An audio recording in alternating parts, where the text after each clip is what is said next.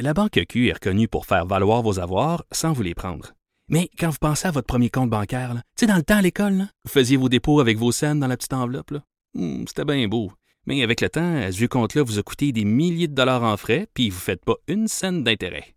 Avec la Banque Q, vous obtenez des intérêts élevés et aucun frais sur vos services bancaires courants. Autrement dit, ça fait pas mal plus de scènes dans votre enveloppe, ça. Banque Q. Faites valoir vos avoirs. Visitez banqueq.ca pour en savoir plus. Donc, euh, Jonathan n'a pas encore euh, ouvert son micro. On l'entend pas bien, bien, mais euh, on est censé revenir. On a Marois Risky qui est avec nous euh, ici en studio. Bonjour. Donc, Jonathan va gosser euh, dans son studio euh, un petit peu pour, euh, puis peut-être de notre bord aussi, pour regarder qu'est-ce qu'on peut faire euh, avec ça. Mais Marois Risky qui est en studio pour parler euh, de la qualité de l'eau dans nos que vous m'entendez? Ah, là, on t'entend. Oui, ben je sais Voilà. pas, il y a comme eu un problème de mise en onde parce que j'étais j'étais là depuis le début. Euh, donc je disais euh, ce que ce que je, je, je tentais de dire, mais que vous m'entendiez pas, c'est que quand on a fait le, le, le pont entre l'émission de Richard et mon émission, je disais que euh, la nouvelle qui, à mon sens, devrait le plus nous préoccuper au cours des derniers jours, mais qui est un peu euh, euh, occultée par le fait qu'on parle de campagne électorale. Bon, on a parlé du projet de loi sur les taxis, ce qui se passe aux États-Unis. On n'en parle pas suffisamment. C'est cette histoire de la concentration de plomb dans les écoles euh, du Québec, le danger potentiel pour nos enfants et les tergiversations du gouvernement euh, de la CAQ. Je voulais en parler absolument avec Marois Risky, donc que tu as présenté, qui est député libéral de Saint-Laurent porte-parole de l'opposition officielle en matière d'éducation et d'enseignement supérieur. Elle est dans nos studios de Montréal. Madame Risky, bonjour. Bonjour. Je, je, suis vraiment scandalisé par cette histoire-là, Madame Risky. Peut-être qu'ensemble, on peut refaire un peu euh, la séquence des événements, parce que dans le fond, euh, ça commence il y a, bon, on pourrait revenir un peu plus en arrière, il y a quelques années, ça a déjà été évoqué, mais dans, un passé très récent, il y a des articles de journaux qui nous démontrent que euh, dans certaines écoles, il y a des tests qui sont faits et que le, la, la concentration de plomb dépasse les normes, mais que le gouvernement semble rester les bras croisés. Ben écoutez, on va refaire le fil des événements parce que c'est très, très important. Euh, il faut savoir que lorsqu'on absorbe du plomb, euh, ça peut avoir un effet pour le développement du quotient intellectuel des enfants. C'est incroyable. Et plus particulièrement chez les plus jeunes, on parle de perdre trois points de quotient intellectuel. Et chez les plus plus jeunes, on parle de sept points. C'est énorme. Et euh, il y a déjà eu d'autres drapeaux rouges qui ont été levés. Et il y a un programme qui a été initié dans le précédent gouvernement libéral, ça s'appelle Viséo. L'objectif, c'était de dire aux jeunes, mais buvez l'eau dans les fontaines à l'école. Mais dans ce programme-là, il y avait aussi un petit volet qui s'appelait recherche. Il y avait trois professeurs. Et ces trois professeurs vérifiaient la qualité de l'eau potable dans nos écoles. En novembre 2019, pardon, 2018, le gouvernement Legault décide d'abolir la portion recherche. Alors, les trois chercheurs, bien évidemment, étaient scandalisés, donc ils ont claqué la porte, mais ils ont aussi écrit une lettre en disant, voyons donc, c'est hyper important de vérifier la qualité de l'eau potable que nos plus jeunes absorbent à l'école. Au mois de juillet dernier, il y a un rapport qui sort et qui dit clairement, on a testé et oui, effectivement, il y a des écoles au Québec où la concentration de plomb et de cuivre est trop, trop élevée. On parle de 20 Et là, c'est un danger pour la santé publique de nos enfants puis leur sécurité à eux. Et par la suite, il y a eu le, dans la presse euh, une recherche qui a été faite, puis aussi dans le soleil. Ils ont vérifié des fontaines qui sont situées juste, juste à côté des gymnases. Donc, vous savez, quand les jeunes jouent, Ben ben, oui, ils vont ils aller courent, boire. ils ont soif, ils vont prendre de l'eau. Exact. Et là, on voyait que la concentration de plomb était excessivement élevée. Euh, ça, c'est l'été. Et là, finalement, c'est quand que ça revient dans l'actualité médiatique que on envoie rapidement, le gouvernement Legault envoie une directive. Ben, je peux vous dire que la chercheuse de la Polytechnique, qui est de renommée mondiale, Michel Prévost, elle Oui. l'a pas trouvé drôle, elle était Non, non, elle l'a pas digéré, là. Non, elle a dit une seconde. On, on écrit des rapports. La science parle. Vous nous écoutez pas. Ça sert à rien d'envoyer une directive qui dit rien. Parce qu'en fait, la directive dit tester l'eau. Mais l'important, c'est comment qu'on teste. Puis ici, je vais, je vais prendre un petit temps pour expliquer. Il y a un consensus qui dit que l'eau doit être testée. Souvent, les gens vont dire, oui, mais faites couler l'eau pendant cinq minutes. Mais non, mais ça n'a pas de ça sens. sert à rien. Il n'y a aucun jeune qui va attendre cinq minutes avant de boire son eau. Et d'ailleurs, Madame Prévost a déjà été une experte à Hong Kong et un tribunal a reconnu que lorsqu'on demande aux chercheurs de faire couler l'eau pendant cinq minutes, on vient altérer les résultats et les valeurs des données. Alors, elle a dit, c'est bien beau d'envoyer une directive, mais la seule que vous venez d'envoyer, c'est gaspiller l'argent des contribuables parce qu'il faut encore dire comment Juste, on veut euh, vérifier l'eau Madame. Risky, pour que les gens comprennent l'histoire du 5 minutes, c'est comme si, par exemple, il y, y a un problème avec l'eau potable. Tu quand ils font, ils font des travaux, par exemple, dans, dans, dans, les conduites dans votre quartier. Puis là, ben, quand vous ouvrez l'eau au début, l'eau, va couler, elle va être teintée un petit peu parce que l'eau est restée stagnante et tout ça. Donc, il y a une certaine concentration. Puis si vous la laissez couler longtemps, longtemps, longtemps, l'eau circule, l'eau circule dans les tuyaux, puis c'est correct. C'est exactement ça, dans le fond. Les taux de concentration de plomb, l'eau, ils sont les plus importants. C'est quand l'eau, ça fait un certain temps qu'elle n'a pas coulé. Mais ça veut pas dire que les enfants, ils, n'ingèrent pas cette eau-là. Il n'y a pas un enfant qui arrive puis qui pèse sur le piton puis qui attend pendant cinq minutes que l'eau devienne avec un niveau de concentration qui est, qui est acceptable. Ça, ça, n'a aucun bon sens comme logique. Exact. Et savez-vous quoi? Qu'est-ce qui est plus exaspérant dans tout ça? C'est que on connaît le problème, on sait comment remédier. Et Madame Prévost expliquait que ça coûtait 8 dollars faire le test pour une fontaine. Donc, c'est pas cher payé. Donc, c'est pas une mesure qui coûte des centaines de millions de dollars. C'est une mesure qui coûte pas tellement cher pour vérifier la qualité de l'eau de toutes nos écoles. Et elle disait que souvent, le problème était dans les 50 derniers centimètres. Donc, on peut rectifier. Là. On n'a pas besoin d'ouvrir toutes les gyps puis faire un gros problème avec l'aqueduc. Non, non, non. C'est des solutions mineures. Elle dit dans d'autres cas, parce que 95% c'est des petites corrections, mais dans d'autres cas, oui, effectivement, c'est des problèmes d'aqueduc et tout ça. Mais dans 95% des cas, on peut régler rapidement la situation. Donc là, ce qu'on voit, c'est que le ministre, finalement, a, a, a paniqué cette semaine, improvise, envoie une directive à tout le monde en disant euh, on va faire des tests, on vous dit pas quand, on vous dit pas comment, puis de toute façon la prémisse de base sur comment le faire, euh, elle est pas bonne. Euh, ça sent l'improvisation. Puis euh, Madame Risky, je, je, comprends que je fais des passes sa palette là, mais tu sais, on peut pas toujours se chicaner. Non, mais, je veux d'entendre la ministre Mécan hier. on se mettait en, mode solution, parce que je pense que les Québécois sont inquiets puis ils veulent savoir est-ce qu'on peut remédier à la situation. Puis la réponse c'est oui. Est-ce qu'on peut le faire rapidement? Oui. Mais avec qui qu'on le fait? Vous savez, dans le groupe d'experts qui ont claqué la porte, ben il y en a deux, c'est professeurs à l'université Laval, sont à côté du Parlement.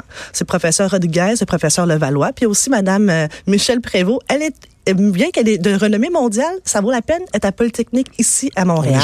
Je pense qu'on est capable de regrouper nos experts avec eux, de vraiment s'assurer d'envoyer la bonne directive et d'investir immédiatement pour corriger la situation. Mais c'est important de savoir par où on commence. On a plusieurs écoles au Québec. Si on ne teste pas, on va pas savoir c'est quelle école on doit prioriser dans les changements et les correctifs qui doivent être apportés. Madame Risky, je, disais que cette euh, nouvelle-là me, préoccupe à, un niveau euh, assez incroyable. Bon, j'ai deux jeunes enfants qui sont à l'école euh, primaire. C'est sûr qu'en tant que parent, ça vient plus nous rejoindre. Est-ce que est-ce qu'il faut faire attention? Est-ce que, est-ce que, est-ce qu'on, moi, je suis trop alarmiste? Est-ce qu'il y a un danger réel? Est-ce qu'on doit relativiser? Tu sais, l'heure juste, c'est quoi, là, sur le risque actuel? Le risque actuel, c'est un l'improvisation puis la négligence. Donc ça, c'est le plus gros danger qu'on a, c'est lorsqu'on a des gouvernements qui ne regardent plus ce que les scientifiques nous disent. Ça, c'est un risque important.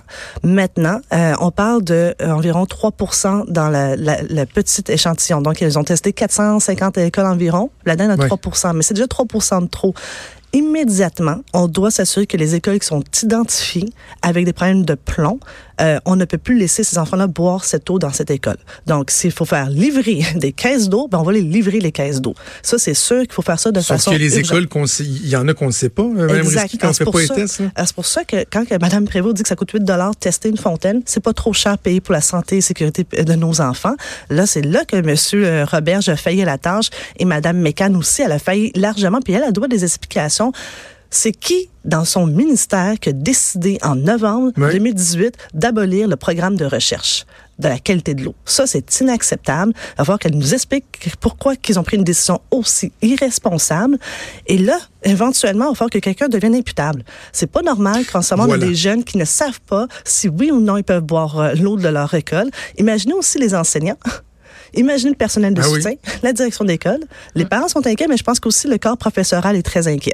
Je disais hier euh, à l'ajoute, euh, Mme Risky, que euh, je, trouvais pas que c'était exagéré de penser qu'éventuellement euh, il y a euh, des postes qui pourraient, euh, des têtes qui pourraient rouler. Là. Dans ce dossier-là, c'est clair. Et, souvent, on va, bon, on va entendre, ça fait partie de la politique, des oppositions qui vont dire, bon, le, ministre ou la ministre n'a plus de légitimité. Là, on parle de la sécurité de nos enfants, on parle d'un laxisme, on parle d'incompétence.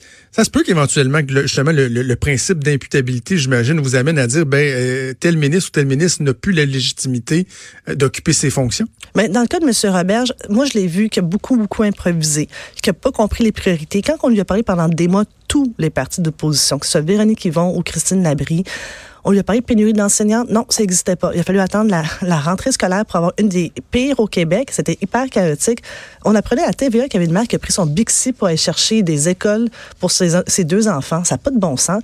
Puis là, maintenant, on parle de santé et sécurité publique. Il faut avoir les bonnes priorités. Et celle-ci, c'est l'urgence numéro un. Et on doit s'assurer parce que les jeunes, lorsqu'ils vont à l'école, ils passent plus de temps maintenant à l'école que des fois à la maison. Alors, ben l'eau qu'ils vont boire là-bas, là, elle, si elle est toxique, on les aide pas. Puis au contraire, on nuit à leur développement, à leur plein potentiel. Et quand on dit, à titre de premier ministre, que l'éducation, c'est la raison pour que je fais de la ben politique, il ben, faut s'assurer que les, bottines suivent les babines. Puis en ce moment, moi, je suis pas du tout satisfaite, mais je pense pas que non plus euh, que le, le premier ministre peut, à ce stade-ci, dire que c'est correct parce qu'hier, il banalisait un petit peu la situation. Il disait, écoutez, c'est pas partout. Je m'excuse, même si on a 15 écoles à ce stade-ci qui sont identifiées avec des taux assez élevés de plomb, mais c'est 15 écoles de trop. Et il a fallu avoir des articles dans le Soleil, dans la presse, dans le Journal de Montréal pour avoir enfin une réaction du ministre de l'Éducation. Mais savez-vous quoi? C'est une réaction qui est même pas bonne parce qu'elle est improvisée. Sur le bout d'une table, on décide d'envoyer une directive. Ça me paraît plus un geste de communication, de dire, bon, on a un petit plan de com, on va essayer de, de tempérer tout ça, puis de dire aux gens, calmez-vous, c'est pas si grave que ça. C'est grave. Puis j'ai même ajouté une autre affaire. Ça fait quand même plusieurs fois qu'au Salon Bleu, qu'une députée se lève pour parler du taux d'arsenic en Abitibi et à Rouen-Noranda. Qu'est-ce mmh. qu'ils font? Est-ce qu'on va attendre vraiment que quelqu'un qui meurt au combat? Là? Parce que sincèrement, ça fait des mois qu'on en parle de l'eau. On a la chance au Québec d'avoir une belle qualité d'eau potable. Mais encore, faut-il en prendre soin? Mais après ça, c'est de vérifier est-ce que nos aqueducs sont corrects? Est-ce que nos systèmes de fontaines sont corrects dans nos écoles?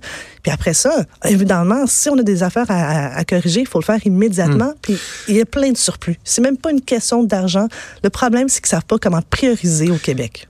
Oseriez-vous dire ou, euh, ou, affirmer que euh, et Jean-François Leberge ou euh, Daniel McCann devraient carrément démissionner ou on n'est pas encore, on n'est pas rendu là? Non, on n'est pas rendu là parce que je pense que ici, le, à la défense du ministre Roberge, on lui a donné une commande c'était les maternelles 4 ans. On dit, arrange-toi pour que ça passe les maternelles 4 ans. Alors, il a été omnibulé par cette promesse-là, qui était en fait la promesse du premier ministre parce qu'il a mis son siège en jeu. Alors, il a tout perdu le contact avec la réalité québécoise. Il parle plus de pénurie d'enseignants. Il, vit dans le déni qui manque des écoles au Québec. Il dit, non, non, il n'y en a pas de problème de locaux, il n'y en a pas de problème de personnel, il n'y en a pas de problème. Et là, il a perdu complètement les priorités parce qu'il y en avait juste une au Québec, c'était les maternelles 4 ans. Euh, et vous savez que pour sa défense, Jean-François Robert, sur les médias sociaux ce matin, bon, ressorti un, reportage de l'épicerie qui date de 2013 qui disait que il y avait des écoles qui avaient été testées puis qu'il y a des taux qui euh, dépassaient la norme. Donc là, ce matin, il se défend en disant que les libéraux ont rien fait et hmm. sont restés les bras croisés. Je vais vous donner un exemple très concret. En 2016, il y a une école qui est testée puis qu'effectivement, l'eau potable euh, avait un problème puis c'était relié avec le système d'aqueduc. Immédiatement, 50 000 a été allongés à cette école pour faire les correctifs de façon urgente. Donc, dès qu'il y a eu un problème qui a été signalé, l'argent a été allongé. Ça, ça veut dire qu'on se n'est jamais traîné les pieds dans ce dossier-là. À la fin de la journée, le programme Viséo est une initiative libérale et c'est eux qui ont décidé d'abolir le volet de recherche là-dedans qui l'ont changé. Euh, petite question, euh, je veux pas faire de, de, de l'inside baseball comme on dit, mais avec l'importance de ce dossier-là, Madame Risky, je, je m'explique très mal que votre chef hier a ouvert la période de questions en, sur le troisième lien. Il me semble que c'est la question qui aurait dû faire l'objet de, de, de, de, de, vos plus grandes interventions. Je comprends qu'hier vous aviez euh, parlé aux journalistes, bon, mais en chambre, il n'y a eu aucune question là-dessus, ni de votre chef, ni d'un député. Ça m'a surpris un peu.